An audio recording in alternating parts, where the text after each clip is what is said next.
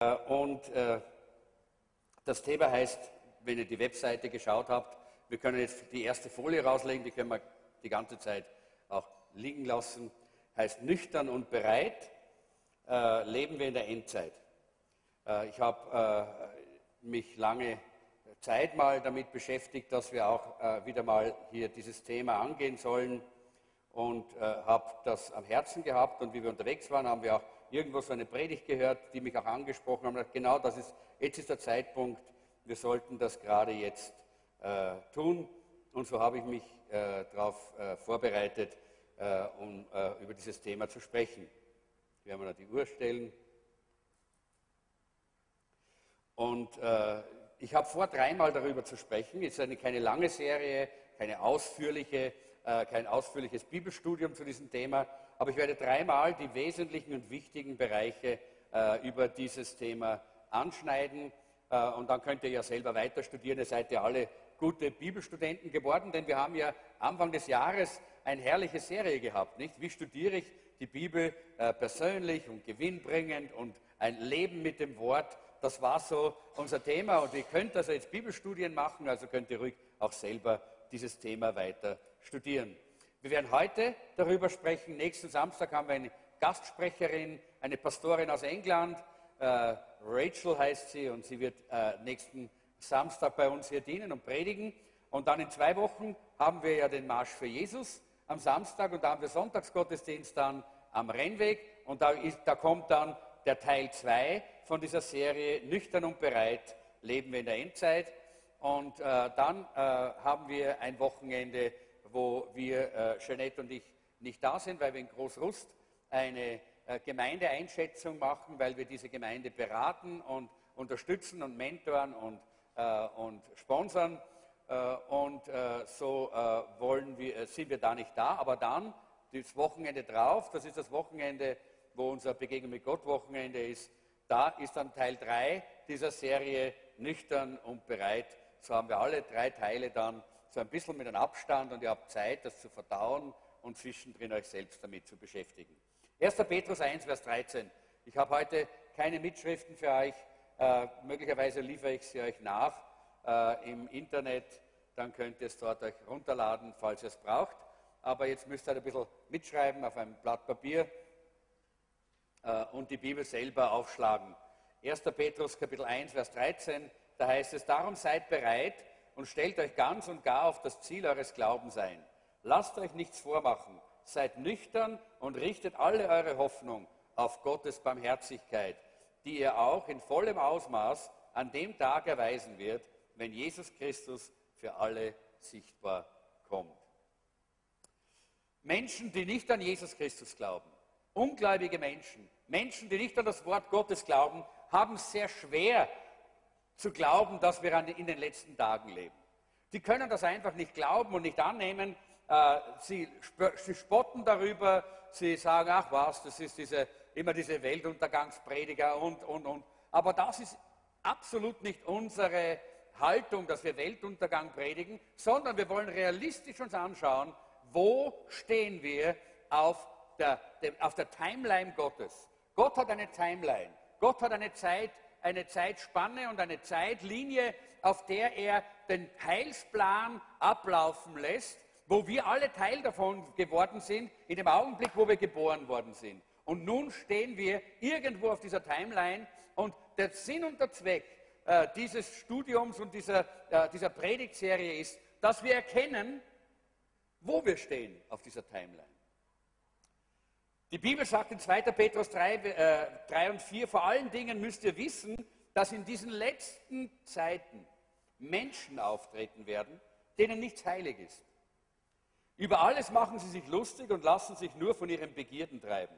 Spöttisch werden sie euch fragen, wo ist denn nun euer Christus?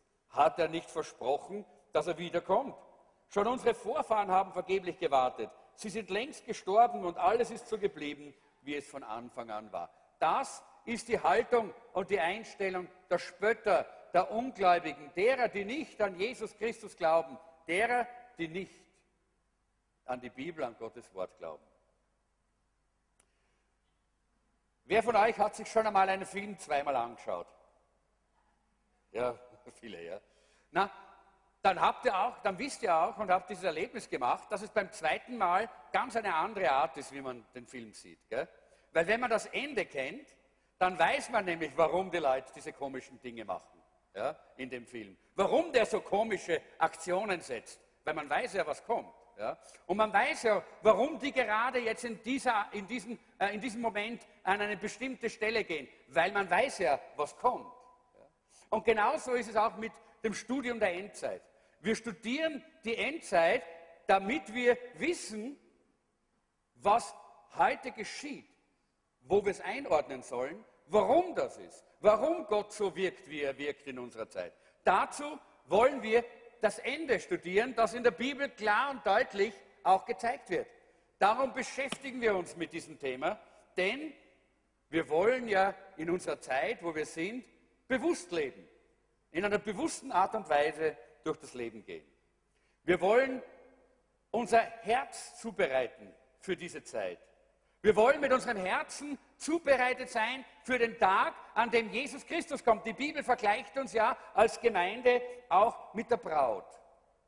Ja? Wir sind die Braut Christi, sagt die Bibel. Das heißt, es gibt ein Verhältnis zwischen den Christen, also der Gemeinde, und Jesus Christus, äh, ein Verhältnis wie zwischen einer Braut und einem Bräutigam. Das wird uns immer wieder in der Bibel gezeigt, immer wieder vor Augen geführt.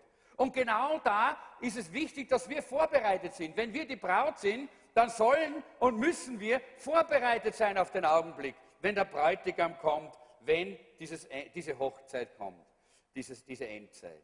Salomo, der große König Israels und der große Dichter äh, des Volkes Israels, aber einer der größten, äh, David war auch ein großer Dichter, aber auch sein Sohn Salomo, er hat 1000 bis 1500 Lieder circa geschrieben, aber es gibt ein Lied, das er geschrieben hat. Das nennt sich in manchen Sprachen das Lied der Lieder. Und im Deutschen heißt es das Hohe Lied. Und das ist die Spitze, die Krönung aller Lieder. Warum? Weil in diesem Lied der Bräutigam und die Braut im Duett miteinander auftreten. Sie singen ein Lied miteinander. Sie singen im Duett. Und genau das ist, was wir tun sollten mit unserem Herrn Jesus Christus.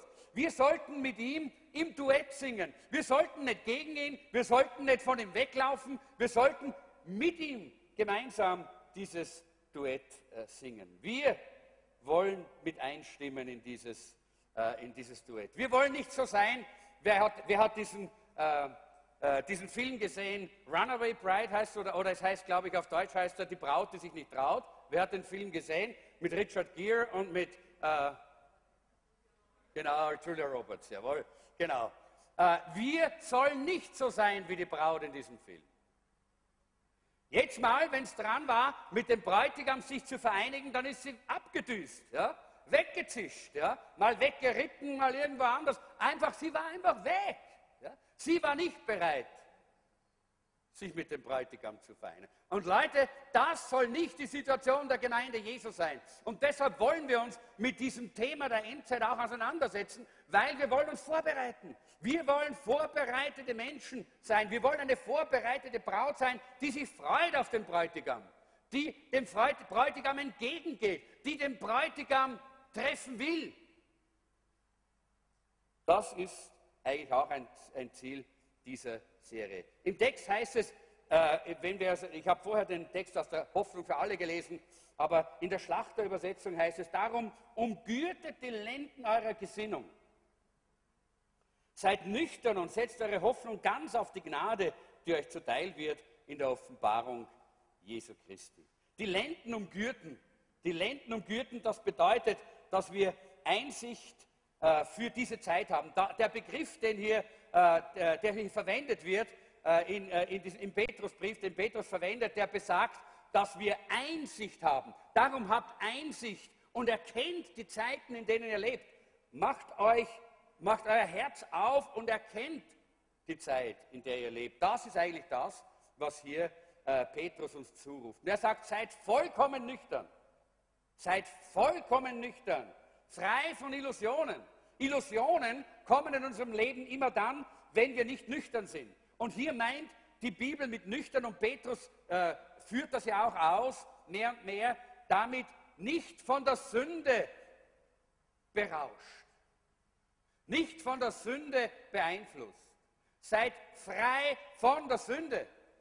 Lasst euch nicht vom Gift der Sünde in Illusionen, in irgendwelche komischen äh, äh, äh, Spintisierereien hineintreiben, sondern seid nüchtern.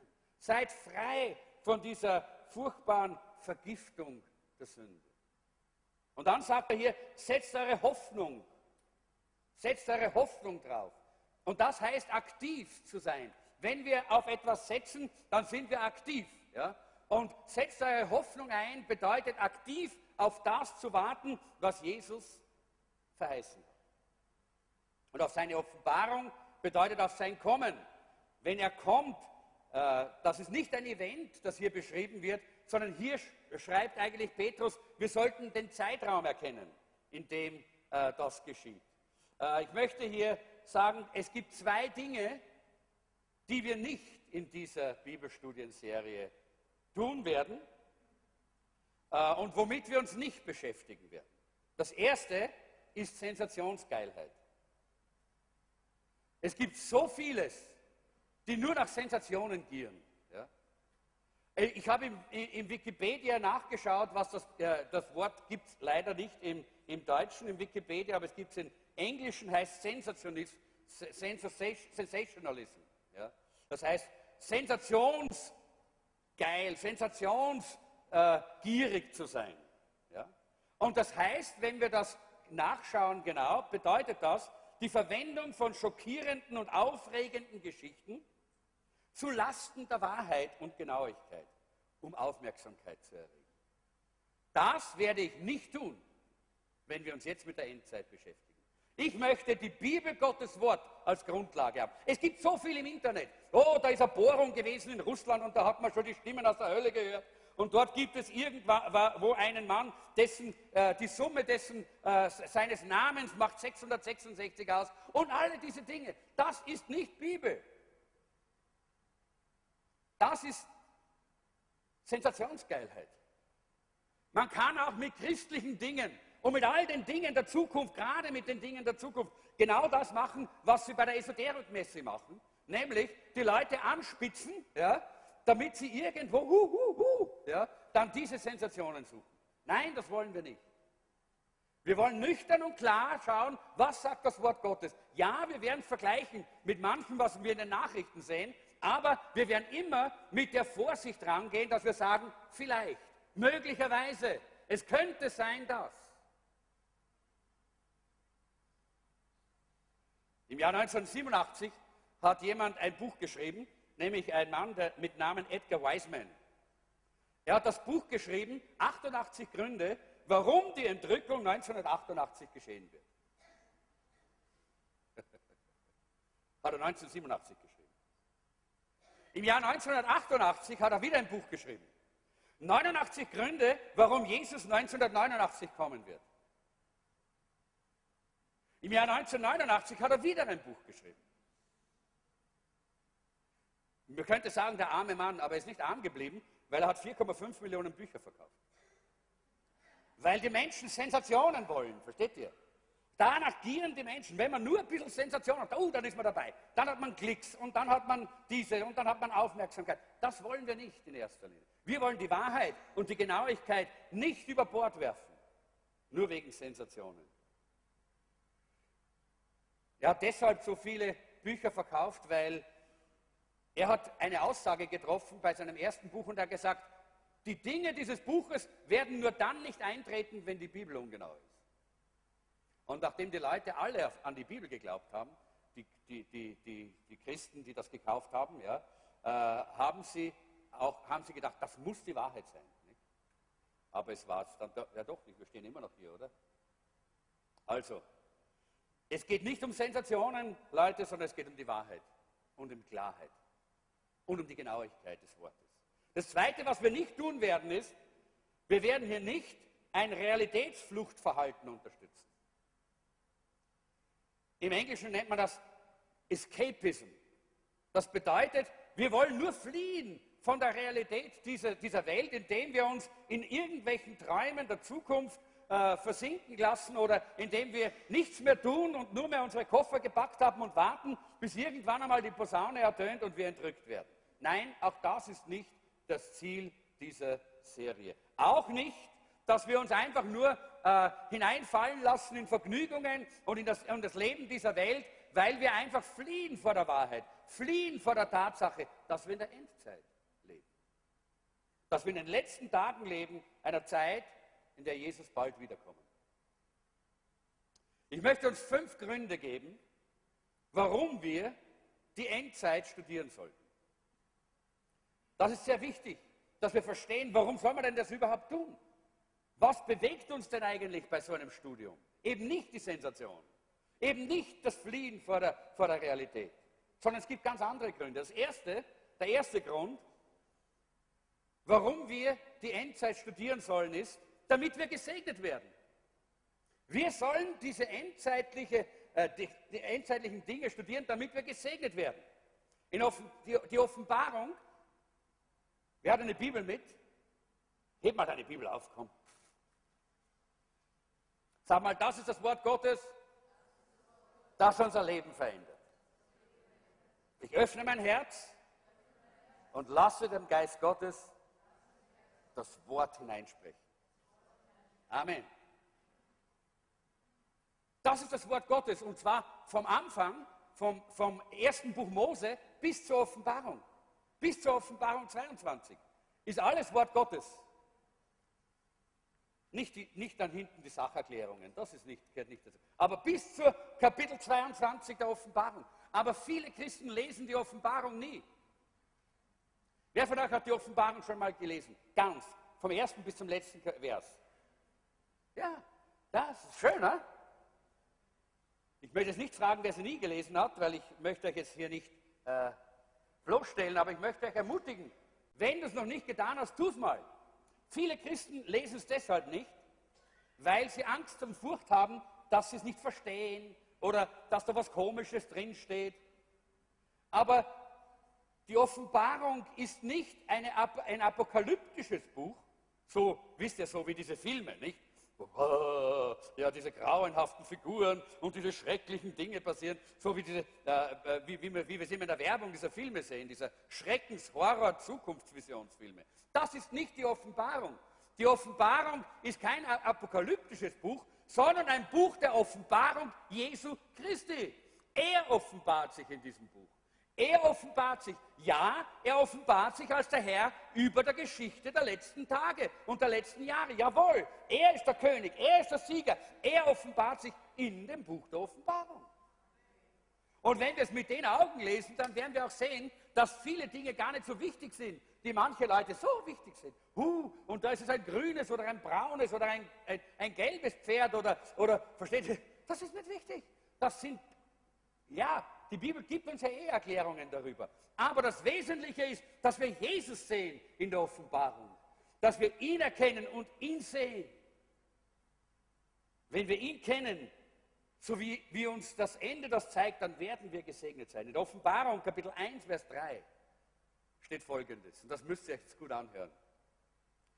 Gott segnet jeden, der diese prophetische Rede an die Gemeinde liest. Ist es nicht herrlich? Gott segnet jeden, der die Offenbarung liest. Das steht in keinem anderen Buch. Das steht nur im Buch der Offenbarung. Wie oft möchtest du im Jahr die Offenbarung lesen jetzt? Ne? Jede Woche wäre gut, oder? Wir wollen doch jede Woche den Segen Gottes haben. Gott segnet jeden, der dieses Buch, diese prophetische Rede an die Gemeinde liest, und er segnet alle, die sie hören und befolgen. Denn die Zeit, in der diese Dinge geschehen werden, steht kurz bevor. Ach, herrlich, dass wir das Buch der Offenbarung haben. Doch wunderbar. Doch wunderbar. In Offenbarung 22,7 heißt es, sagt Jesus, macht euch bereit, ich komme bald. Wirklich glücklich ist, wer sich an die prophetischen Worte dieses Buches hält. Wirklich glücklich ist, wer sich daran hält. Hallo, lest mal doch die Offenbarung. Ich möchte euch das als Hausaufgabe mitgeben. Für diese kommenden das sind jetzt in dem Fall, äh, ja, das sind fünf oder sechs Wochen, bis der dritte Teil ist äh, von, von dieser Serie, da möchte ich euch bitten, dass ihr alle mal die ganze Offenbarung durchlest. Einiges werden wir in dieser Serie anschauen. Nicht alles, aber einiges. Und das wird uns ganz interessant vorkommen. Jesus kommt für seine Braut. Und warum sage ich, lies selber die Offenbarung? Weil du kannst viele Bücher drüber lesen über die, über die Endzeit. Du kannst auch viel drüber reden. Aber du musst dich selber mal hinsetzen und im Gebet einmal anfangen, das zu lesen und nachzudenken und zu studieren. Dann wird Gott dein Herz öffnen, der Geist Gottes wird diesen Segen in dein Leben hineinlegen. Also erstens, damit wir gesegnet werden, studieren wir die Endzeit. Zweitens, damit wir ermutigt werden, studieren wir die Endzeit. Auch das ist ein wichtiger Punkt damit wir ermutigt werden. Wir alle müssen, brauchen Ermutigung, oder? Und in 1. Thessaloniker, äh, da schreibt äh, im äh, Kapitel 4, Vers 3, von 13 bis 17, wir müssen viele Bibelstellen lesen, weil nur so können wir uns ganz auf das Wort beziehen. 1. Thessaloniker 4, 13 bis 17. Da heißt es, und nun, liebe Brüder, möchten wir euch nicht im Unklaren lassen,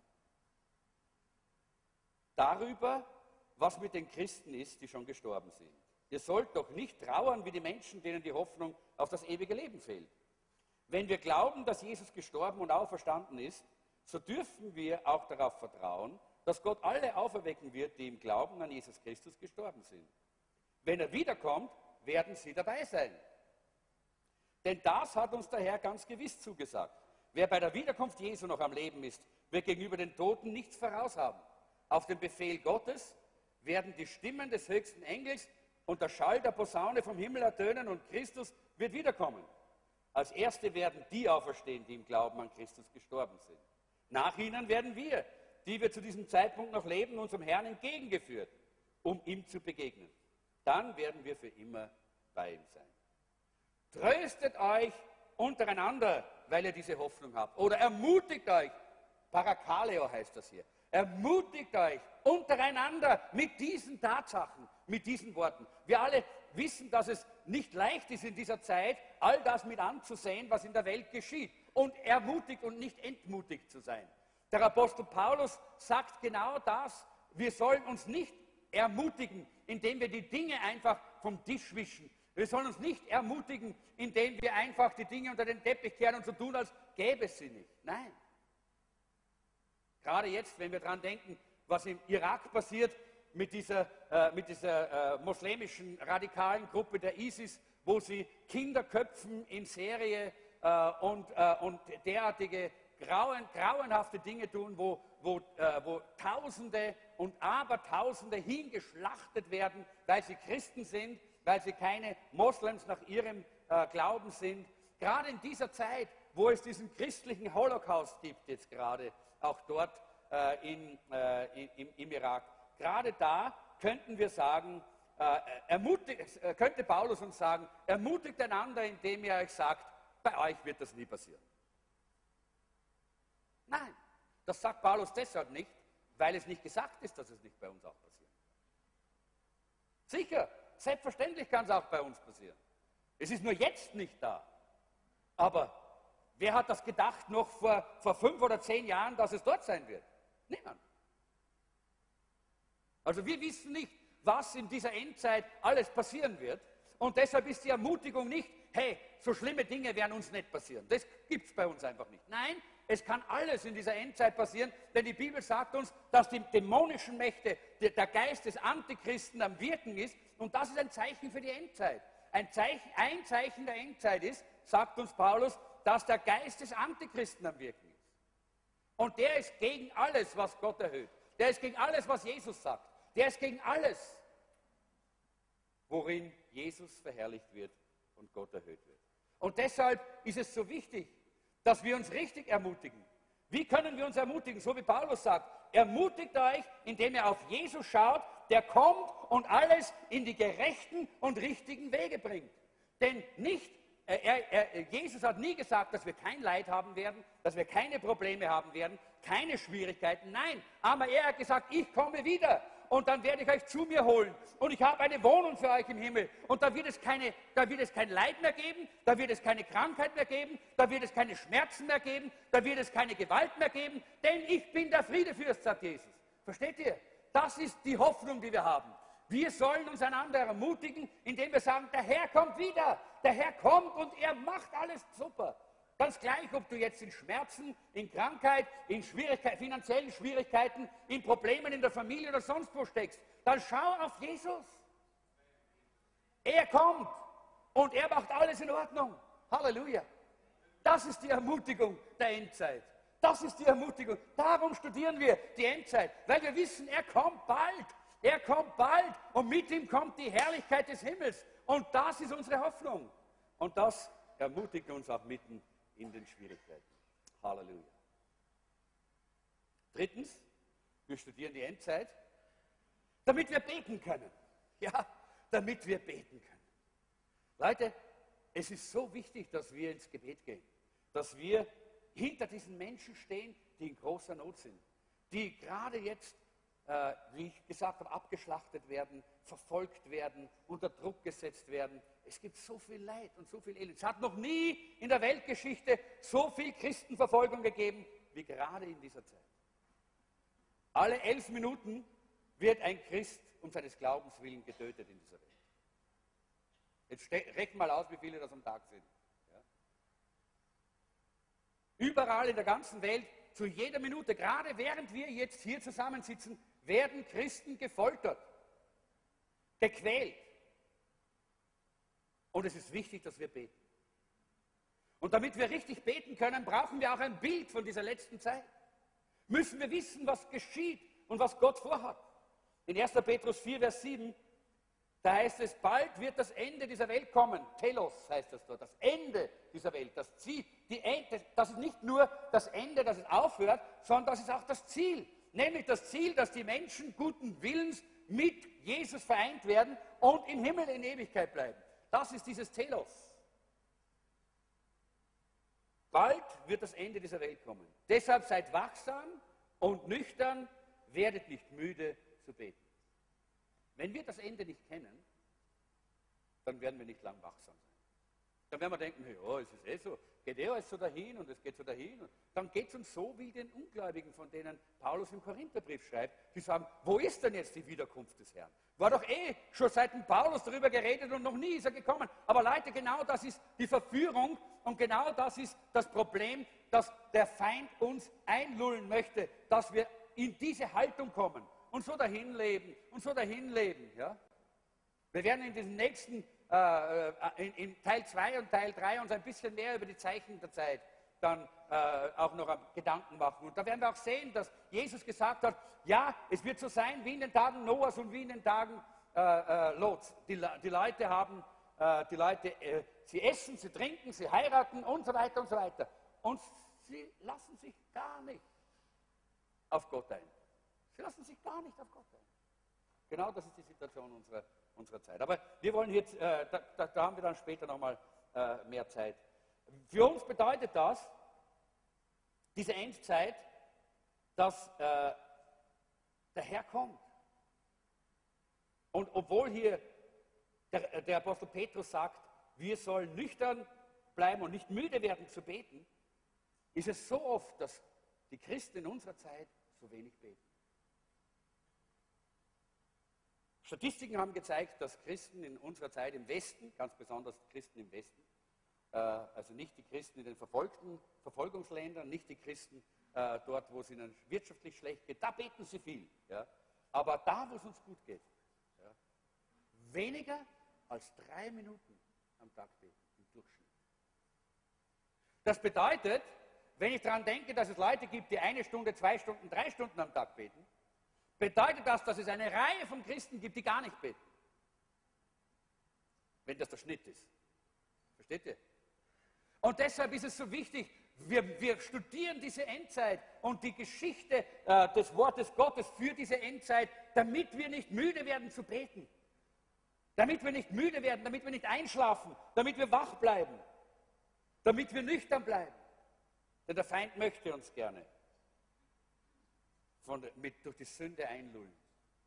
In, gerade in dieser Endzeit möchte er sagen, das ist ja nicht so schlimm und geht weiter. Das ist doch nicht so. Wir sind ja nicht mehr, mehr so, so altmodisch, wie früher die Christen waren. Wir sind ja ein bisschen moderner, wir sind ja aufgeklärter. Wir wissen ja, dass das keine Sünde ist und dass es nicht so schlimm ist. Das war nur damals, weil die Leute sich nicht genau ausgekannt haben. Leute, lassen wir uns nicht von den Standards des Wortes Gottes wegbringen. Es gibt nur eine Wahrheit und das ist die Bibel. Und wir wollen auf dieser, dieser Wahrheit stehen. Und da mögen die Leute sagen, was sie wollen. Ja, es gibt Denominationen, die sich entschieden haben, dass sie äh, gleichgeschlechtliche Ehen nicht nur trauen, sondern dass sie sogar solche, solche äh, Prediger und Pastoren einsetzen. Das mag, weil das nicht so schlimm ist, haben sie gemeint. Und weil wir ja offen sein müssen und alle lieben müssen. Leute, das steht nicht in meiner Bibel. Wir lieben diese Menschen. Wir lieben sie und wir beten für sie und wir reichen ihnen die Hände, dass sie zu Jesus finden, dass ihr Leben gesegnet wird, indem sie eine 180 Grad Wendung machen können durch die Kraft des lebendigen Gottes. Aber wir können das nicht gutheißen oder sagen, es ist plötzlich richtig. Das, was Gott gesagt hat, dass es nicht richtig ist. Deshalb seid wachsam und nüchtern und werdet nicht müde zu beten. Das ist ein Grund, warum wir dieses Studium machen. Das vierte ist, glaube ich, sehr einfach, da brauche ich nicht viel dazu sagen. Wir studieren die Endzeit, damit wir priorisieren können, was der Herr priorisiert. Jeder muss in seinem Leben Prioritäten setzen. Und sehr oftmals sind unsere Prioritäten falsch.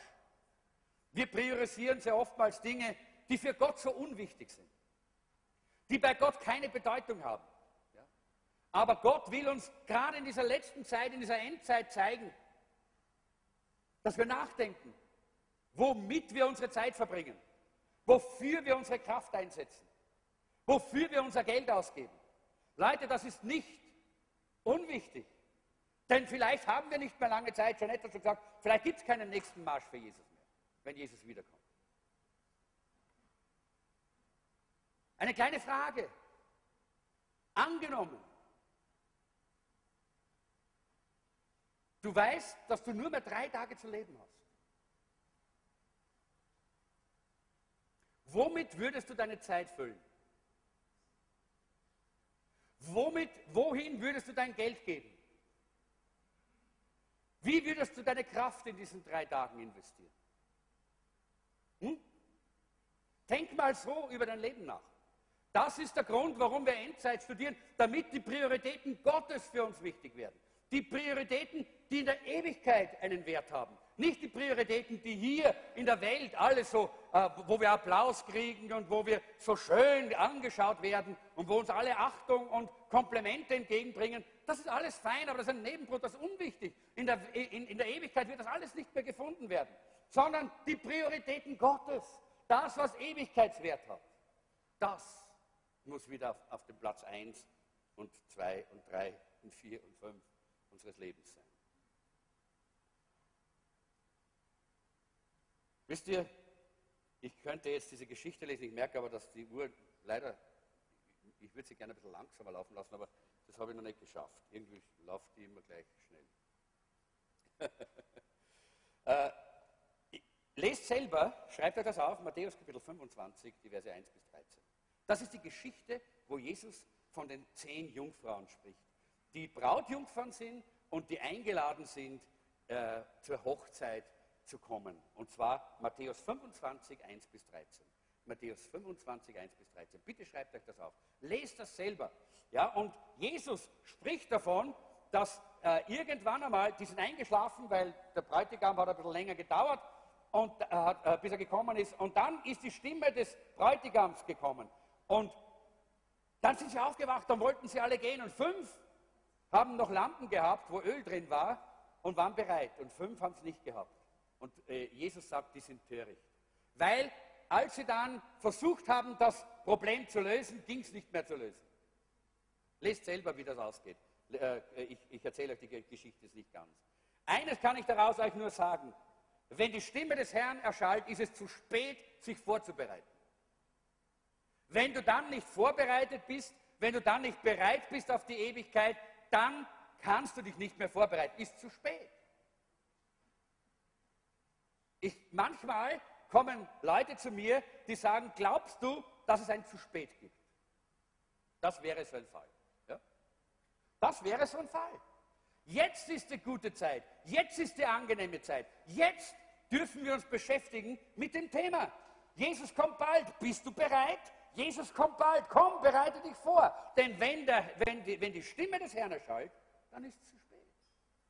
Jetzt, jetzt, jetzt musst du dich vorbereiten.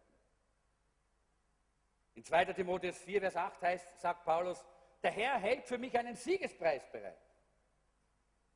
Und er wird ihn mir geben, aber nicht mir allein, sondern allen, die voller Sehnsucht auf sein Kommen warten. Voller Sehnsucht auf sein Kommen warten. Ich freue mich schon auf unseren Hotspot heute, weil ich Sehnsucht habe, ihm zu begegnen. Sehnsucht nach seiner Nähe. Sehnsucht. Ich möchte, dass mein Herz voller Sehnsucht nach Jesus ist.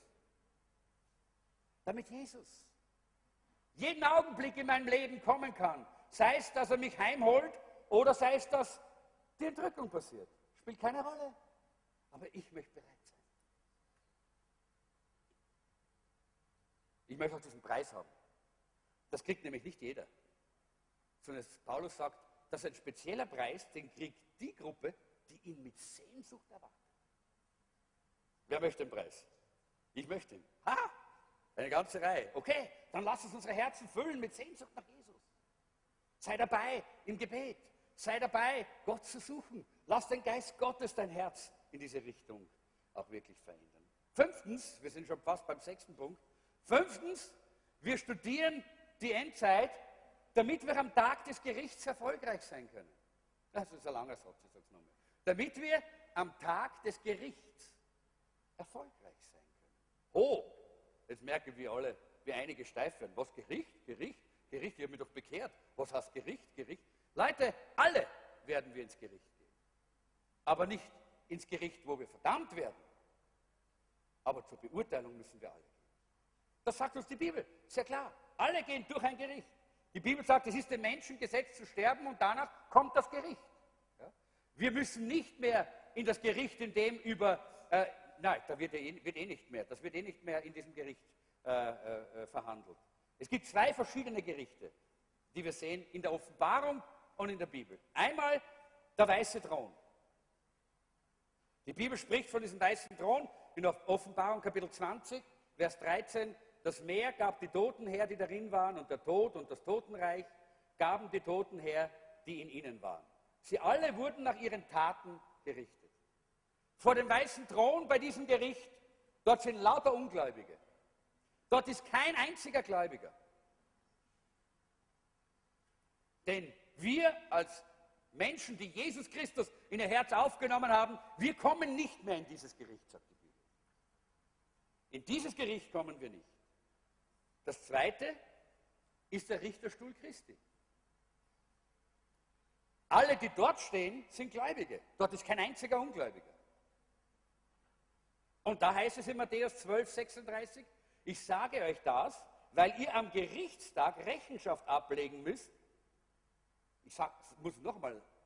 Da geht's nur, da, da, da spricht Jesus zu Gläubigen, zu solchen, die ihr Leben Jesus gegeben haben, zu solchen, die Jesus im Herzen haben. Und da sagt er, ich sage euch das, weil ihr am Gerichtstag Rechenschaft ablegen müsst über jedes unnütze Wort, das ihr geredet habt. Zeit zum Weinen, oder? Zum Jammern. Uh, hätte ich das nur gewusst. Sage ich mir auch manchmal. Hätte ich das, ja, ich habe es gewusst. Und trotzdem habe ich vieles gesagt, getan. Was eines Tages dort vor dem Richterstuhl nicht bestehen kann. Die Frage ist, werden wir nach Werken oder nach Gnade gerichtet? Ich glaube, da, da, liegt ein kleiner Irrtum vor. Äh, die Bibel sagt sehr klar, dass wir nicht durch Werke gerettet werden. In Epheser Kapitel 2, Vers 9 heißt es, Ihr werdet also nicht aufgrund eurer guten Taten gerettet, damit sich niemand da etwas darauf einbilden kann. Wir werden nicht gerettet durch Werke. Niemand wird gerettet durch Werke. Aber die Bibel sagt sehr klar, wir werden alle gerichtet nach den Werken und nicht nach der Dort stehen wir einmal und werden sehr wohl über jedes Wort Rechenschaft abgeben. Die Gnade, die haben wir schon vorher in Anspruch genommen, nämlich hier schon. Hier haben wir die Gnade in Anspruch genommen und haben, wir sind errettet worden durch die Gnade. Aber dann kommt dieses Gericht. Es gibt einen Unterschied und ich möchte euch das einmal erklären, bitte hört jetzt genau zu. Es gibt einen Unterschied zwischen unserem Glauben und unserem Wandel. Unserem Glauben, der die Gnade annimmt und aus Gnaden uns zur Errettung führt. Nur durch Glaube, nur durch Gnade, nur, nur durch äh, werden wir errettet, sagt die Bibel. Aber dann unser Wandel, unser Verhalten, unsere Motive, das, was wir tun dann, das sind zwei verschiedene Dinge. Und jetzt hört mir gut zu. Unser Glaube setzt fest, wo wir die Ewigkeit verbringen. Das ist Gnade, dass wir uns entscheiden dürfen, oder? Und es ist Gnade, dass Gott uns nicht immer gleich so richtet, obwohl es eigentlich, obwohl wir uns schuldig machen immer wieder. Nein, das ist Gnade. Das ist die Gnade Gottes, die Gnade von Golgatha. Aber unser Wandel, unsere Motive, unsere Werke, das, was wir tun, das setzt fest, wie wir die Ewigkeit verbringen. Soll ich das nochmal sagen? Ist so still geworden hier. Ich weiß, das ist keine leichte Botschaft, aber es ist die Botschaft der Endzeit, das ist die Botschaft der Bibel. Unser Glaube setzt fest, wo wir die, die, äh, äh die Ewigkeit verbringen. Unser Wandel setzt fest, wie wir die Ewigkeit verbringen. Das heißt, wie du lebst, ist nicht gleichgültig. Du kannst nur sagen, ich schnurze egal, ich bin eh gerettet und alle sind gleich im Himmel. Irrtum. Stimmt nicht. Die Bibel ist sehr klar und dezidiert darauf, darüber. Sehr klar und sehr, sehr, äh, sehr dezidiert. In 1. Korinther Kapitel 3, und ich kann das auch wieder nicht alles lesen, da spricht der Apostel Paulus zu den Gläubigen in der Gemeinde. Und er spricht dort, ihr könnt, äh, schreibt euch auf, 1. Korinther 3, 5 bis 15. 1. Korinther 3, 5 bis 15.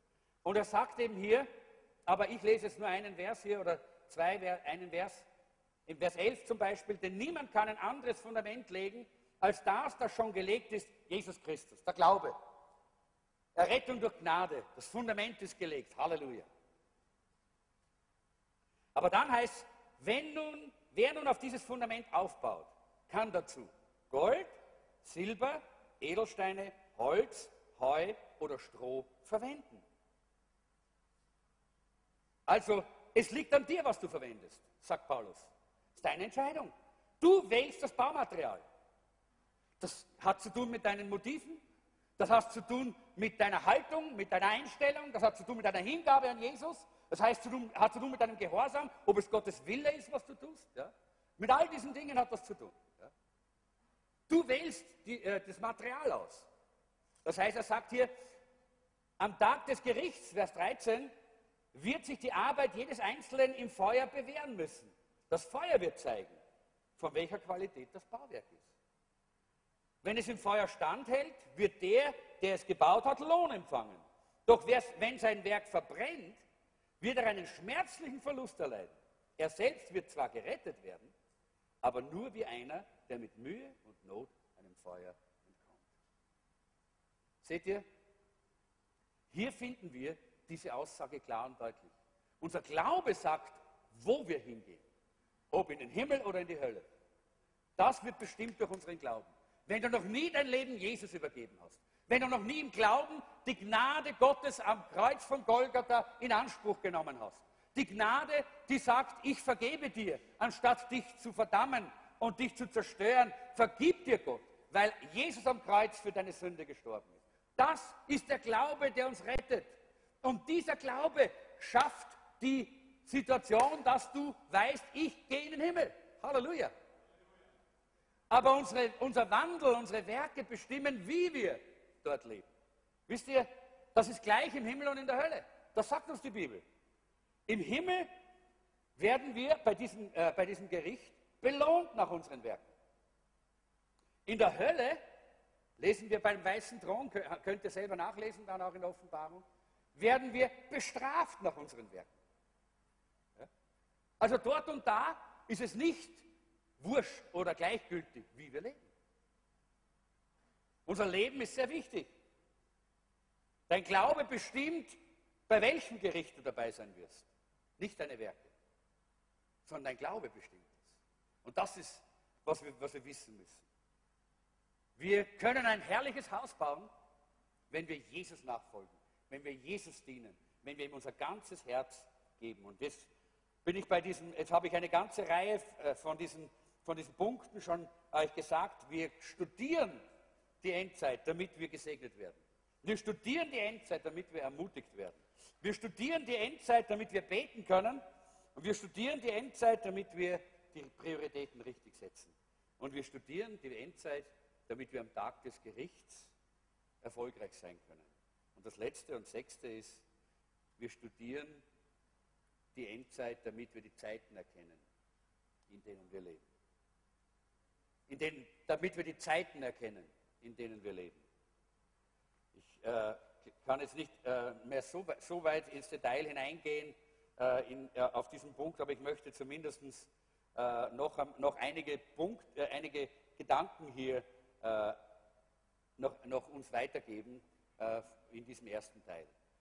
Es gibt sehr, sehr viele verschiedene Ansichten über Entrückung, über Millennium oder tausendjähriges Reich, über die Trübsal, äh, und all diese Dinge. Gibt die verschiedensten Ansichten und die verschiedensten Meinungen. Ich werde euch wahrscheinlich hier mal ein oder zwei davon zeigen und werde euch auch sagen, zu welcher ich tendiere, äh, weil ich mich auch damit schon lange, seit meiner Bekehrung eigentlich, sehr intensiv beschäftigt habe. Aber ich möchte noch einmal sagen, es gibt verschiedene äh, Meinungen und auch verschiedene Ansichten dazu. Das, was ich bisher gesagt habe, das, da gibt es nicht verschiedene Meinungen. Leute, das sind Wahrheiten der Bibel.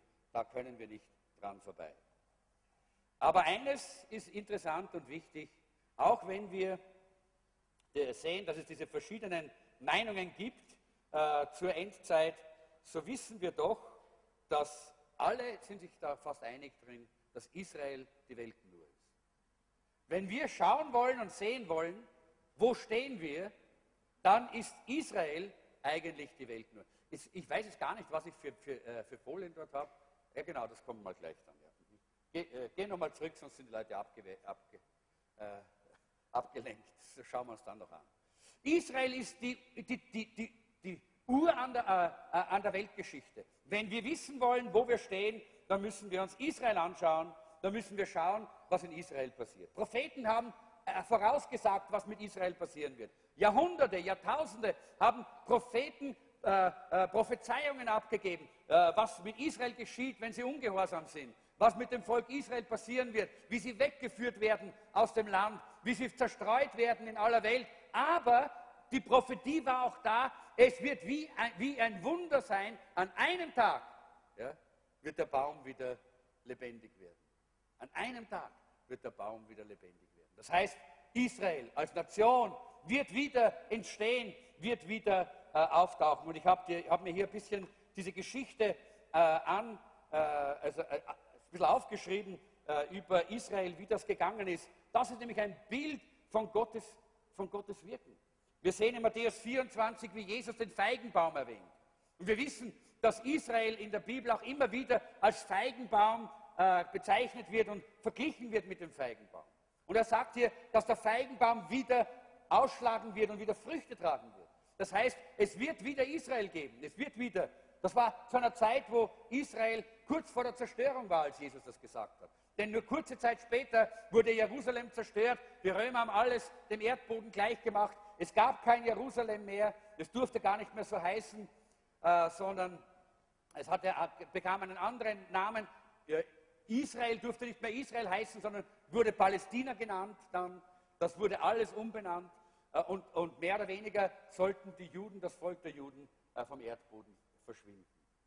Aber Gott hat den Zeitpunkt gesetzt, wo, das, wo, die, wo die Endzeit sich zeigen wird, wo die Endzeit beginnt. Und das war im Jahr 1948. Wir wissen, dass äh, bereits 1918 äh, die ersten Juden angefangen haben, nach äh, damaligen Palästina einzuwandern. Es gab damals diese Kibbutz-Bewegung und es wurden sehr viele Kibbutze aufgebaut, wo, sich, äh, wo Juden, die das Land gekauft haben, sich angesiedelt haben in, äh, diesen, in dieser arabischen Wüste, wo nichts äh, und gar nichts äh, gewachsen ist. Und man hat immer gedacht, dieses Palästina ist so ein fruchtloses und so ein unglückliches Land, da wird nie was geschehen. Das kann, wirtschaftlich ist das völlig unwichtig und, äh, und unbedeutend. Und dann kam, dann hat Gott sein Volk, die, äh, die Israeliten, zurückgeholt und plötzlich begann das Land wieder, an, äh, wieder zu blühen. Und plötzlich gab es wieder Früchte und plötzlich gab es die ersten Jaffa-Orangen, kann ich mich erinnern. Plötzlich gab es die ersten, äh, die, die ersten Bilder von einer blühenden Wüste. Plötzlich kamen wieder diese Meldungen, was alles äh, dort geschehen ist, weil Gott sein Volk zurückgebracht hat in dieses Land. Das war bereits in den Jahren von 1918 bis 1948, aber dann äh, kam es eben hier im Jahr 1948 eben dazu, äh, dass äh, dieser, dieser Staat im Mai äh, wurde der Staat, wurde der Staat Israel wieder ausgerufen, wurde gegründet im, Jahr, im Mai 1948. Bitte? 14. Mai. Am 14. Mai wurde dann der Staat, der Staat Israel wieder gegründet und der Chefrabbiner Shlomo Goren hat damals gesagt, die letzten Tage, das Zeitalter des Messias ist angebrochen. Das war damals der leitende Rabbiner im, im Volk Israel. Das waren die Männer und Frauen, die das Wort Gottes gut kannten und die auch die prophetische Rede kannten. Und er hat damals das ganz klar zum Ausdruck gebracht, äh, wie damals äh, dieses, dieser Staat wieder gegründet worden ist. Jetzt ist die Endzeit am Voranschreiten, am Vorwärtsgehen. Und wir sind mittendrin, Leute. Wir sind mittendrin in dieser letzten Phase der Endzeit. Ich glaube das, denn das ist eines der größten und eines der wichtigsten Zeichen, die wir haben. Das ist, was im Volk Israel passiert, was dort geschehen ist bisher. Und das Volk Israel hat bisher eine ganze Reihe von verschiedenen Kriegen äh, erlebt. Wir wissen das äh, im äh, Jahr 67, der Sechstagekrieg, ein Wunder Gottes, äh, dass Israel das Land dann so äh, in der Form eben auch einnehmen konnte und wieder das Land, das eigentlich Gott dem Volk vor vielen, vielen, vielen Jahrhunderten geschenkt und gegeben hat und zugesagt hat, als das verheißene Land, kam wieder zurück an das Volk Israel. Und es sind Wunder und Wunder äh, und Wunder äh, geschehen. Und wenn wir die Endzeit wirklich äh, kennenlernen wollen und wissen, was da geschieht, dann müssen wir die Geschichte Israels verfolgen und die Zeitungen lesen und schauen, was da geschieht. Aber wichtig ist eines, äh, dass wir uns nicht äh, täuschen lassen. Die Zeitungen in der westlichen Welt sind alle pro-arabisch und anti-israelisch. Das bedeutet, wir sind nicht anti-arabisch, ganz und gar nicht. Wir lieben die Araber genauso wie die Juden. Aber wir, wir wissen, dass das einfach nicht objektiv berichtet wird, was dort geschieht. Und deshalb ist es wichtig auch, sich mit solchen Nachrichten äh, zu beschäftigen, die das objektiv schildern, was dort im Land Israel auch wirklich vor sich geht und was dort geschieht. Äh, der Prophet Ezekiel äh, hat viele, viele Jahr, vor vielen Jahrhunderten äh, eine Prophetie gegeben in Ezekiel 38 und 39. Äh, und zwar, äh, er hat damals äh, gesagt, es wird eines Tages ein großes Heer kommen aus dem Norden. Das, äh, das ist das Heer von Gog und Magog, heißt das hier in, äh, in der Bibel, ist, äh, im Hesekiel. Wir können das jetzt nicht alles lesen, weil einfach die Zeit so äh, fortgeschritten ist. Ich habe mir da ein paar Verse rausgeschrieben, die werden wir uns jetzt anschauen. Und da heißt es, äh, Menschenkind, richtet einen Blick auf Gog im Land Magog. Das ist Hesekiel 38 auf den Fürsten von Rosh, Meschech und Dubal, weissage gegen ihn und sag, so spricht Gott der Herr, Gog, Fürst von Rosh, Meschech und Dubal, ich werde gegen dich vorgehen, ich lenke dich und treibe dir Haken in den Kiefer, ich führe dich und ein ganzes Heer heraus, deine Fußtruppen und deine Reiterei, alle prachtvoll bekleidet. Es ist ein großes Heer mit Lang- und Rundschild und alle haben ihr ein Schwert in der Hand. Paras, Kusch und Put werden sich dir anschließen, alle mit Schild und Helm. Auch Goma und sein Heer wird dir folgen. Ebenso die Heere von Petogarma aus dem fernen Norden. Ja, viele Völker sind bei dir. Rüste dich und sei bereit, du und dein Heer, das bei dir versammelt ist. Nach langer Zeit wirst du dann einen Auftrag, den Auftrag erhalten. Und dann äh, gehen wir, äh, äh, auf die Berge Israels zu gehen. Äh, und, äh, de, äh, und da heißt es, am Ende der Zeit wirst du in ein Land kommen, dessen Volk sich vom Krieg erholt hat und das aus vielen Völkern gesammelt wurde. Dort auf den Bergen von Israel, die lange verwüstet waren, aus vielen Völkern wurden die Menschen zurückgebracht. Sie wohnen alle in Sicherheit. Nun ziehst du herauf wie ein Unwetter. Wie eine Wolke wirst du kommen, um das Land zu bedecken. Du und dein riesiges Heer und die vielen Völker an deiner Seite. So spricht Gott der Herr. In jener Zeit wird dir etwas in den Sinn kommen. Du wirst einen bösen Plan aushecken und sagen, ich werde gegen ein ungeschütztes Land ziehen. Ich werde die angreifen, die ruhig leben und ohne jede Argwohn sind, die keine Mauern und auch keine verriegelten Tore haben. Israel ist in einem ständigen Kriegszustand gewesen seit damals, seit das Land äh, äh, gegründet worden ist. Denn immer haben die Araber es bedroht und immer noch wissen wir, dass es dort die Ideologie gibt, in, äh, in einigen Ländern, auch im Iran gibt es diese, äh, diese Ideologie, Israel muss von der Landkarte verschwinden. Dieses, äh, dieses Land und dieses Volk muss ins Meer getrieben werden, muss ausgelöscht werden. Und genau das ist ja auch die, die, das Dogma der Hamas-Bewegung und all dieser verschiedenen äh, Bewegungen. Sie wollen Israel aus, diesem, aus dieser Gegend ausmerzen. Warum? Weil es eine Schande für die, für die, für die äh, islamischen Völker ist. Denn wenn du die Landkarte anschaust, wirst du sehen, ringsherum überall sind viele große islamische Länder und Staaten und nur ein kleines, ein kleines Land mittendrin, trotz dem Islam und bleibt jüdisch äh, Gott, dem, dem, lebendigen Gott äh, hingegeben. Äh, das ist das Volk Israel.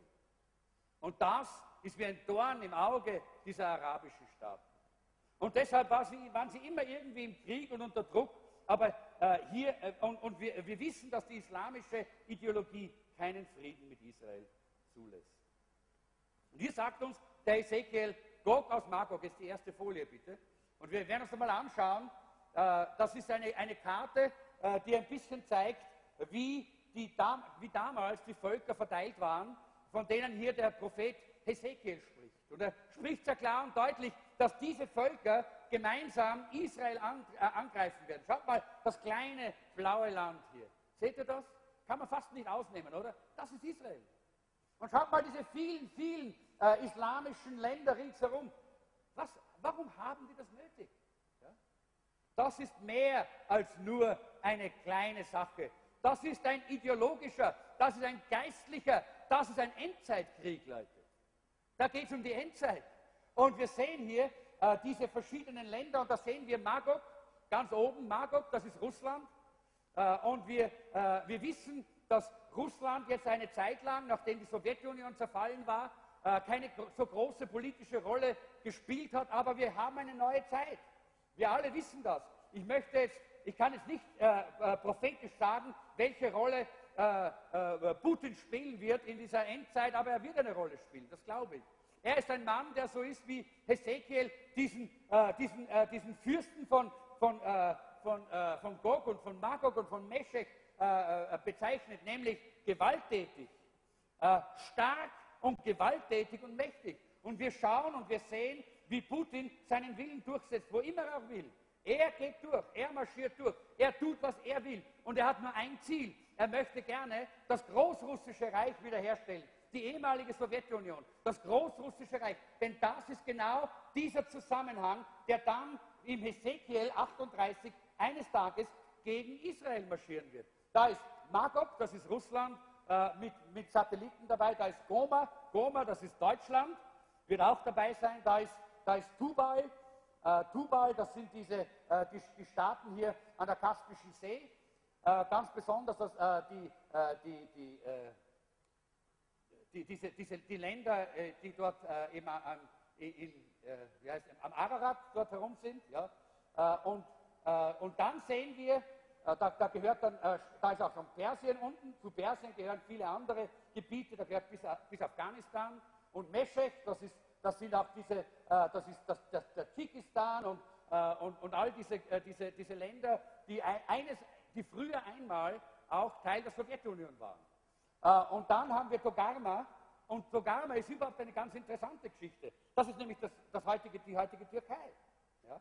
Und wenn du, äh, wenn du vor zehn Jahren oder ich würde sagen, die, die meisten, äh, oder vor, vor, vor äh, ja, vor, wenn du vor zehn Jahren gesagt hättest, die Türkei wird eines Tages gegen Israel marschieren, dann hätten dich alle ausgelacht. Denn, weil die Türkei war ein Bündnispartner von Israel. Die Türkei hatte einen Bund mit Israel, die Türkei äh, war ein Unterstützer irgendwo von Israel bis zu einem gewissen Grad. Aber dann kam das Jahr 2010 und da kam diese Geschichte mit dem Schiff. Und es war eigentlich nur ein kleiner Vorfall, aber er hat die ganze Welt erschüttert und die Türkei wurde ein Feind von Israel. Und schon sind wir wieder näher bei Ezekiel 38, weil auch Kogama wird marschieren. Auch die Türkei wird gegen Israel marschieren. Und wenn wir schauen, die meisten dieser Länder sind islamische Länder. Russland ist nicht islamisch, sondern nur 20 Prozent islamisch, aber hat eine sehr große, sehr große Sympathie für die islamische Ideologie und die islamischen Länder. Und deshalb sehen wir hier, äh, wie, wir, wir wissen äh, zum Beispiel da äh, unten an der, äh, am, an der Kaspischen See, da sehen wir, da haben wir Aserbaidschan, da haben wir Georgien und man hat früher gedacht, ach, die, die, sind doch alle jetzt frei, die sind alle weg, die sind ja nicht mehr mit Russland. Aber denk an 2010, als damals Russland in Georgien einmarschiert ist. Ja? Und schon wieder wurde ein Stück von dieser Prophetie von Ezekiel 38 wieder sichtbar. Auch, auf, auf, auch auf afrikanische Länder, nämlich Put und Kusch. Da sehen wir, das ist Libyen und wir haben gerade jetzt wieder gehört, wie in Libyen jetzt gerade wieder das Durcheinander ist und die Rebellen äh, sind dort äh, dran und alles, alles geht durcheinander und alles geht nur darauf an, Gewalt, Gewalt, Gewalt und immer ist Israel schuld. Ja? Und genau dasselbe ist Kusch, Kusch, das ist der Sudan äh, und das, ist, das sind Länder, äh, die, die schrecklich antisemitisch sind ja? Äh, und die sich aufmachen werden, gemeinsam gegen Israel aufzustehen. Wir wissen, dass diese Länder vor nichts zurückschrecken. Wir haben es gesehen in der Ukraine und wir wissen nicht, wie, wie, wie, weit, wie weit dieser Mann gehen wird. Denn die Bibel sagt uns, er wird eines Tages aufstehen und mit diesem ganzen Heer gegen Israel ziehen. Und er wird in Israel einfallen und wird Israel, er wird Israel überfallen. Und interessant ist, äh, wenn wir jetzt ein Stück weiter schauen, und ich möchte ganz kurz nur das nochmal anschauen, nächste Folie bitte. Der, der Prophet Hesekiel hat nämlich gesagt, im Vers 11, ich werde die angreifen, sagt dieser, dieser Herrscher von Gog auf Magog, die ruhig leben und ohne jede Argwohn sind, die keine Mauern und keine verriegelten Tore haben. Na, das, war, das hat sich niemand vorstellen, niemand hat, diese, diese, äh, niemand hat eigentlich diese, diese Stelle richtig äh, erklären können und gewusst, äh, wie man mit dieser Stelle umgehen soll, bis vor einige, einigen Jahren.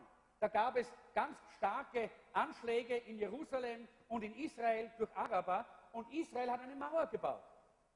Und plötzlich wurde Hesekiel 38 wieder erklärbar. Jawohl, hier ist ein Land, das von einer Mauer eingeschränkt ist. Wer war denn mit bei der Israelreise das letzte Mal? Wir haben die Mauer gesehen, oder? Wir waren dort, wir haben es gesehen, die Mauer. Und da steht äh, äh, auf, der, auf der arabischen Seite, this wall will fall. Das schreiben die Araber. Warum? Weil sie wissen, dass der Tag kommen wird, an dem diese Mauer fallen wird. Und bei jeder Friedensverhandlung, auch jetzt wieder bei den letzten Friedensverhandlungen, ist immer ein Thema auf dem Tisch. Die Araber sagen, die Mauer muss weg. Die Mauer muss weg. Warum? Israel wird zwar durch die Mauer beschützt und es gibt weniger, äh, weniger Terroranschläge in Israel, aber die Mauer kostet Israel, ich weiß nicht wie viele Millionen, ich glaube um die, um die 800 Millionen Euro im Jahr um sie zu erhalten. Und deshalb sind die Israelis auch müde von der Mauer, teilweise. Und dann gibt es diese Sperren, seht ihr, da müssen die Araber durch, die müssen sich ausweisen, die werden kontrolliert, ob sie nicht Sprengstoff bei sich haben. Äh, es gibt eben auch diese Zäune, äh, wo sie durch müssen. Und die Araber hassen das. Die Araber sind verärgert dadurch, weil es, weil es sie stört. Und hier sagt Ezekiel, dieser Herrscher wird mit seinen ganzen Alliierten eines Tages in das Land einfallen, das keine Mauern mehr hat und keine verriegelten Tore. Leute, bei jeder Friedensverhandlung ist diese Mauer ein wichtiges Thema. Und es ist nur eine Frage der Zeit. Wenn Israel sagt, okay, okay, jetzt haben wir so ein gutes Verhältnis zu den Palästinensern, gut, wir geben die Mauer weg. Leute, dann hebt eure Häupter. Denn die Bibel sagt, wenn diese Dinge geschehen, sagt Jesus, dann hebt eure Häupter, denn das Ende ist nahe. Denn dann wird es nicht mehr lange dauern, dass diese Alliierten sich zusammentun und gegen Israel ziehen werden. Schaut auf die Mauer. Das ist ein, wichtiger, ein wichtiges, äh, äh, ein ganz ein wichtiges Zeichen. auf der Zeitenuhr der Welt, wo wir stehen. Noch steht die Mauer, aber sie kommt jede, jedes Jahr neu unter Druck bei den Friedensverhandlungen dort äh, in Israel und Palästina. Ich möchte hier schließen, weil ich bin schon ein bisschen über meine Zeit gegangen. Aber ich denke, das war noch wichtig, euch zumindest ein bisschen einen, äh, einen kleinen äh, äh, Schuss von dem zu geben, was wir in den nächsten beiden Teilen noch genauer anschauen werden. Was sind die Zeichen? Wo stehen wir in der Weltenuhr? Wo sind wir? Was ist die Endzeit? Aber eines ist wichtig, Leute, noch viel wichtiger, als dass wir all diese Zeichen richtig deuten können. Vielleicht nehmen wir die nächste Folie, ich weiß nicht, ob die, ob die genau. Oh, äh, noch viel besser äh, und wichtiger, als dass wir all das deuten können und in so schöne Grafiken hineinschreiben können mit verschiedenen Dingen, wo die Entrückung und wann die Entrückung und wie das Millennium, wie die Trübsal ist. Noch viel wichtiger ist, dass wir vorbereitet sind. Noch viel wichtiger ist zu wissen, ich bin bereit. Jesus kann heute kommen. Jesus kann morgen kommen. Jesus kann in einer Sekunde kommen. Ich bin bereit. Halleluja. Leute, das ist die Botschaft der Endzeit. Seid bereit. Jesus sagt, siehe, ich komme bald. Seid bereit. Macht euch bereit. Denn wenn die Stimme des Erzengels oder die Stimme des, des, äh, des Herrn erschallt, dann ist es ist keine Zeit mehr, sich vorzubereiten. Darum seid bereit und stellt euch ganz und gar auf das Ziel eures Glaubens ein, sagt Petrus. Lasst euch nichts vormachen. Seid nüchtern und richtet all eure Hoffnung auf Gottes Barmherzigkeit. Ich möchte mit dieser einen Frage heute schließen. Und ich möchte doch so viel Zeit nehmen. Vielleicht fangen wir dann ein paar Minuten später mit unserem Hotspot an. Dass ich einladen möchte, heute sein Leben in Ordnung zu bringen. Petrus sagt, schau, dass diese giftige Sünde aus deinem Leben rauskommt. Das ist mal die erste und wichtigste Sache. Hast du dein Leben schon bereinigt am Kreuz von Golgatha? Vielleicht hast du es irgendwann gemacht, aber du bist eingeschlafen, bist nicht mehr wachsam. Die erste Liebe ist weg. Brauchst eine neue Berührung, eine neue Reinigung durch das Blut Jesu.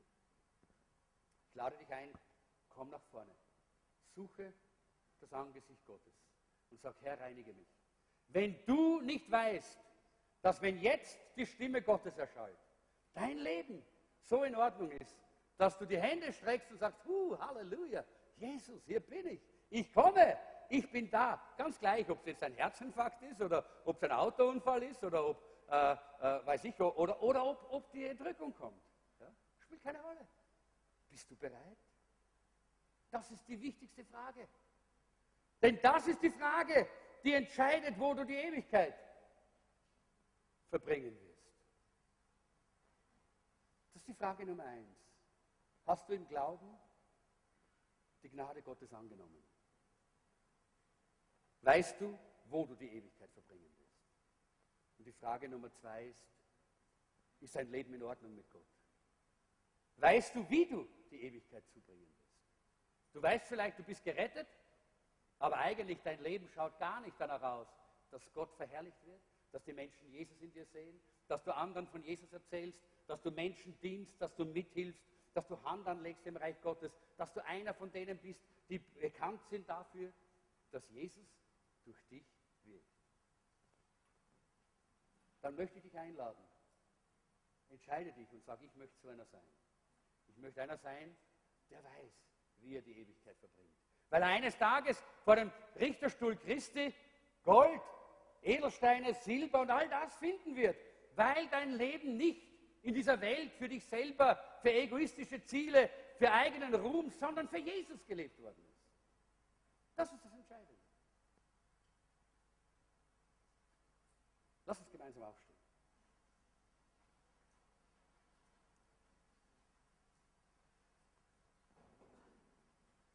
Herr Jesus, ich danke dir, dass du durch deinen Heiligen Geist zu uns redest und dass du unsere Herzen bewegst und berührst und du möchtest so gern, dass wir alle, dass wir alle bereit. Ich glaube, es genügt einer. Ich möchte euch bitte unten, ich möchte euch bitten, dass ihr unten bleibt. Ganz einfach deshalb, weil ich glaube, dass ihr auch die Chance haben sollt, jetzt auch auf die, auf die Einladung Gottes zu reagieren. Äh, ich weiß, Patrick kann das dann nachher nachziehen. Aber wir alle wollen uns jetzt in die Gegenwart Gottes stellen. Ja? Einfach in die Gegenwart Gottes stellen. Und äh, es geht jetzt nicht um einen großen Lobpreis, sondern es geht darum, dass einfach hier durch diese leise äh, Anbetungsmusik wir einfach die Freiheit spüren. Wir können in die Gegenwart Gottes treten. Und ich möchte einfach jetzt wirklich, dass jeder Einzelne diese, diese, äh, sich, dieses, diese Entscheidung trifft und sich jetzt wirklich vor Gott prüft. Geh nicht weg von hier, wenn du dir nicht sicher bist. Herr, ich danke dir, dass du geredet hast und jetzt auch weiter redest. Heiliger Geist, du hast uns in dein Reich hineingeführt, hineingezogen und du möchtest, dass wir gerade jetzt, in diesem Augenblick, bereit sind. Bereit für die Ewigkeit, bereit für diese herrlichen Geschehnisse, die vor uns liegen. Danke, Herr, die Endzeit ist was Fantastisches. Und du hast uns gerade in diese Zeit hineingeboren. Wir danken dir dafür. Halleluja. Danke, dass wir in dieser spannenden Zeit sein dürfen. Aber hilf uns, dass wir nüchtern und bereit sind. Dass wir uns nicht von der Sünde verführen lassen und dass wir uns nicht von der Welt einschläfern lassen, sondern dass wir bereit sind. Bete für jeden, der hier ist. Heiliger Geist, komm und rede jetzt.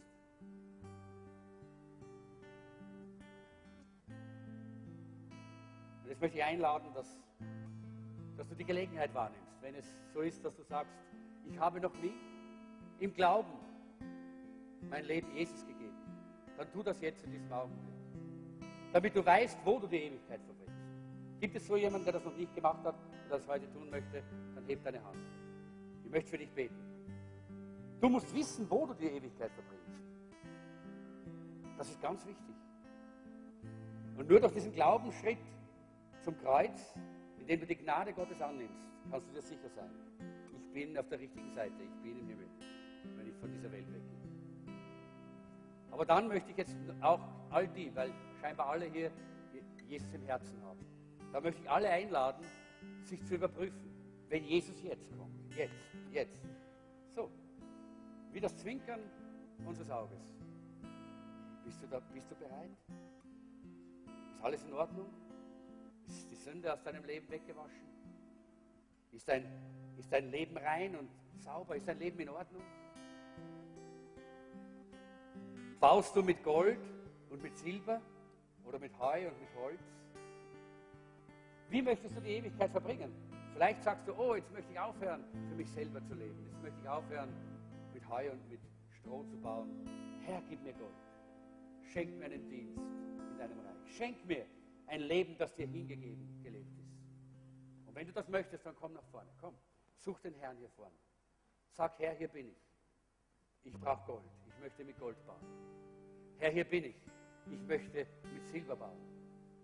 Ich möchte nicht länger etwas bauen, was vergeht. Kommt, kommt mir nach vorne und könnt euch hinstellen, hinknien, was immer ihr wollt. Aber ich denke, wir sollten jetzt einfach dem Herrn eine Antwort geben. Deshalb studieren wir die Endzeit, damit wir nicht nur wissen, wo wir sind in der Ewigkeit, sondern auch, wie wir die Ewigkeit verbringen werden. Halleluja. Danke, Jesus. Danke, Jesus. Danke, Jesus. Danke, Herr. Halleluja. Und das Wunderbare ist, und das ist die Gnade. Es gibt keine Sünde, die Jesus nicht vergibt und nicht, die nicht reinigen kann davon. Alles. Er reinigt dich von jeder Untugend, wenn du sie ihm bekennst. Es gibt keine Sünde, die er nicht wegnehmen kann und wegnehmen will, wenn du sie ihm bekennst. In 1. Johannes 1, Vers 9 heißt es, wenn wir unsere Sünden bekennen, ist er treu und gerecht und er vergibt uns unsere Schuld und er reinigt uns von aller Untugend. Bekenne es dem Herrn, gerade jetzt. Bekenne es dem. Und dann wirst du frei. Und dann sag, Herr, jetzt möchte ich für dich leben. Nicht für mich, sondern für dich. Leider gibt es so viele Christen, die mit Heu und mit Stroh und mit Stoppeln bauen und eines Tages werden sie so enttäuscht sein, wenn sie dann vor dem Richterstuhl Christi sind. Und sie werden sagen, hätte ich doch. Aber du, der du heute hier bist, du kannst dort nicht sagen, ich habe es nicht gewusst. Ich habe sehr deutlich und sehr klar darüber gesprochen heute. Dein Lebenswandel, dein Leben, deine Werke, deine Handlungen entscheiden, wie du die Ewigkeit verbringst. Nicht wo, aber wie. Und wenn du in der Ewigkeit mit der Fülle des lebendigen Gottes, im Segen Gottes leben möchtest, mit diesem Gold, das, das eigentlich für dich bereit ist, dann entscheide dich, ihm zu dienen. Sag, Herr, ich diene dir. Ich lege dir mein Leben in deine Hände. Danke, Jesus. Danke.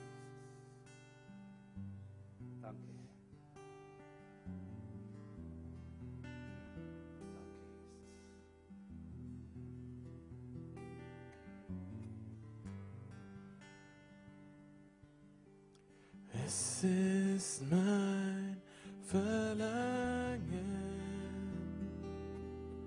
dich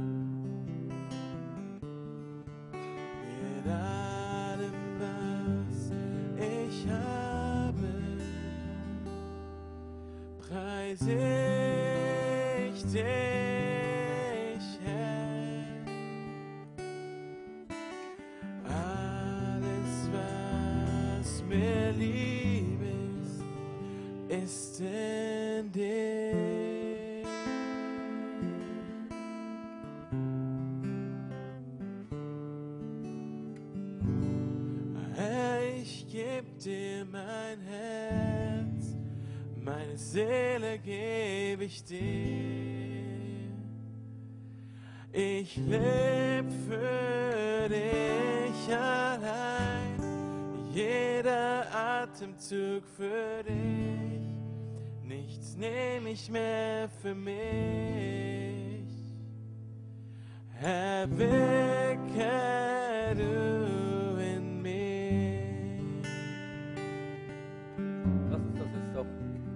Gemeinsam als ein Gebet singen. Herr, ich gebe dir mein Herz, meine Seele gebe ich dir. Das ist es, was es bedeutet. Mit Gold, mit Silber zu bauen, mit Edelsteinen und nicht mit Heu und Holz und Stoppeln. Nicht mein eigener Wille, was ich will, was ich mir vorstelle, was ich gern möchte, wie ich das mir, äh, äh, wie es mir am besten taugt. Das ist es. Das ist Holz und Heu und Stoppeln. Ja, der Apostel Paulus sagt, deshalb wirst du nicht verloren gehen. Denn wenn du dich entschieden hast und die Gnade Gottes vom Kreuz von Golgatha angenommen hast, dann weißt du, wo du die Ewigkeit verbringst. Aber Leute, es tut mir selber um meine Momente, Gelegenheiten, Tage, Stunden, Minuten, hoffentlich nicht Monate oder Jahre, so leid, die ich nicht mit Gold und Silber gebaut habe. Denn ich weiß, dass es das ist, was eines Tages, wenn ich dort bin, meinen Jesus ehren wird. Ihn, den ich so liebe, weil er mich zuerst geliebt hat.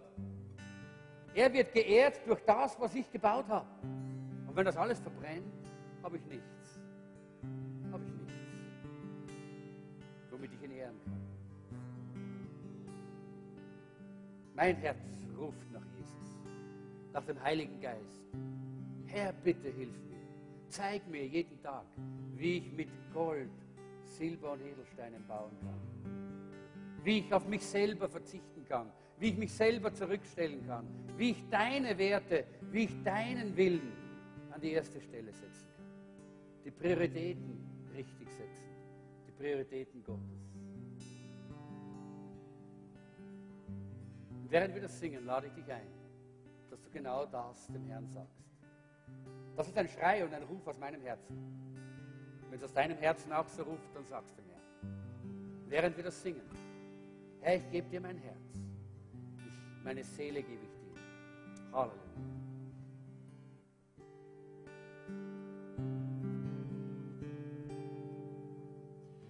Es ist mein Verlangen, dich ehren, Herr. Ja, mit ganzem Herzen bet ich dich an.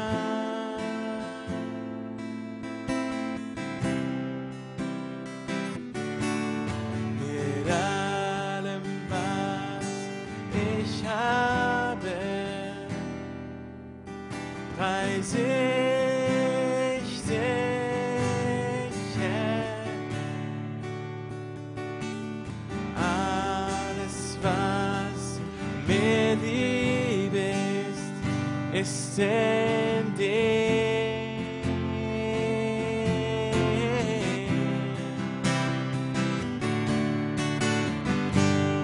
Herr, ich geb dir mein Herz, meine Seele geb ich dir.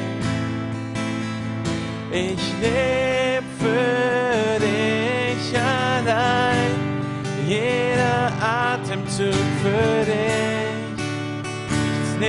ich mehr für mich. Herr, wirke du in mir, Herr, ich geb dir mein Herz, meine Seele geb ich dir. Ich leb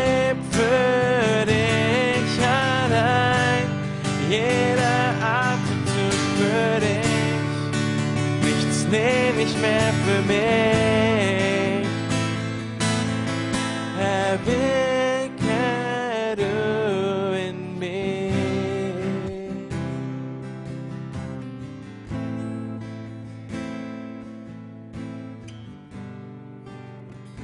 Ich danke dir, Herr, dass wir dieses Gebet vor deinem Thron aufsteigen haben lassen können und dass du es beantwortest. Du nimmst unser Herz, nimmst unsere Seele, du nimmst unser Leben. Du gebrauchst uns. Hilf uns, treue Haushalter über unsere Zeit zu sein. Hilf uns, treue Haushalter über unsere, unsere Gaben und Begabungen zu sein. Hilf uns, treue Haushalter über unsere Familien zu sein. Hilf uns, treue Haushalter über unser Geld zu sein.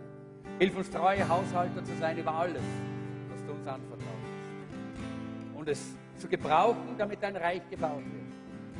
Zu deiner Ehre und zur Veränderung und Errettung dieser Welt. Danke, Herr. Du kommst bald wieder. Wir freuen uns auf diesen Augenblick. Halleluja. Danke, Jesus. Halleluja. Seid gesegnet. Seid gesegnet, alle, die ihr nach vorne gekommen seid. Der Herr hat eure Sehnsucht gehört. Dann lasst uns abschließen mit diesem Lied. Dies sind die Tage Elias. Dies sind die Tage, äh, äh, in, denen, in, in denen der Geist Gottes sagt, ja, ich komme bald. Ich komme bald. Verkündet die Botschaft des Herrn. Dies sind die Tage des Dieners Mose. Halleluja. Und lasst uns da mit dieser Gewissheit weggehen, dass wir einander ermutigen können. Was ist die Ermutigung? Der Herr kommt bald. Das ist die Ermutigung. Halleluja. So Gott segne euch und lasst uns damit jetzt abschließen. Dies sind die Tage Elias, verkündet die Botschaft des Herrn. Dies sind die Tage deines Dieners, Mose Gerechtigkeit für diese Welt. Und sind es auch Tage der Prüfung, voll Hunger und Dunkel und Leid. Doch wir sind die Stimme in der Wüste, rufen bereitet den Weg für den Herrn. Wacht auf, kommt, auf Wolken reitet er, heller als das Licht. Beim Trompetenschall ruft es laut, dies ist das Jubeljahr. Vom Berg des Herrn jeder Rettung auf. Sind die Tage Hesekiels, was tot war, lebt wieder neu auf. Die Tage deines Dieners, David erbaut neu den Tempel des Lobs. Dies sind die Tage der Ernte, die Felder sind reif in der Welt und wir, die Arbeiter Gottes, verkünden die Worte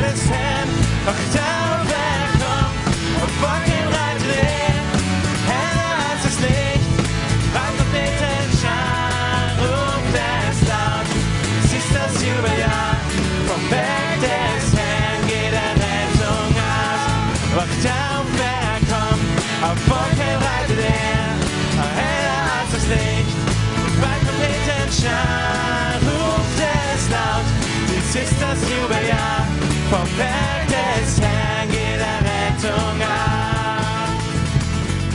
Es ist keiner so wie Jesus, es ist keiner so wie Jesus, es ist keiner so wie Jesus, es ist keiner so wie Jesus, es ist keiner so wie Jesus, es ist keiner so wie Jesus, es ist keiner so wie Jesus, es ist keiner so wie Jesus, es ist keiner so wie Jesus. Es ist keiner so wie Jesus. Es ist keiner so wie Jesus. Es ist keiner so wie Jesus.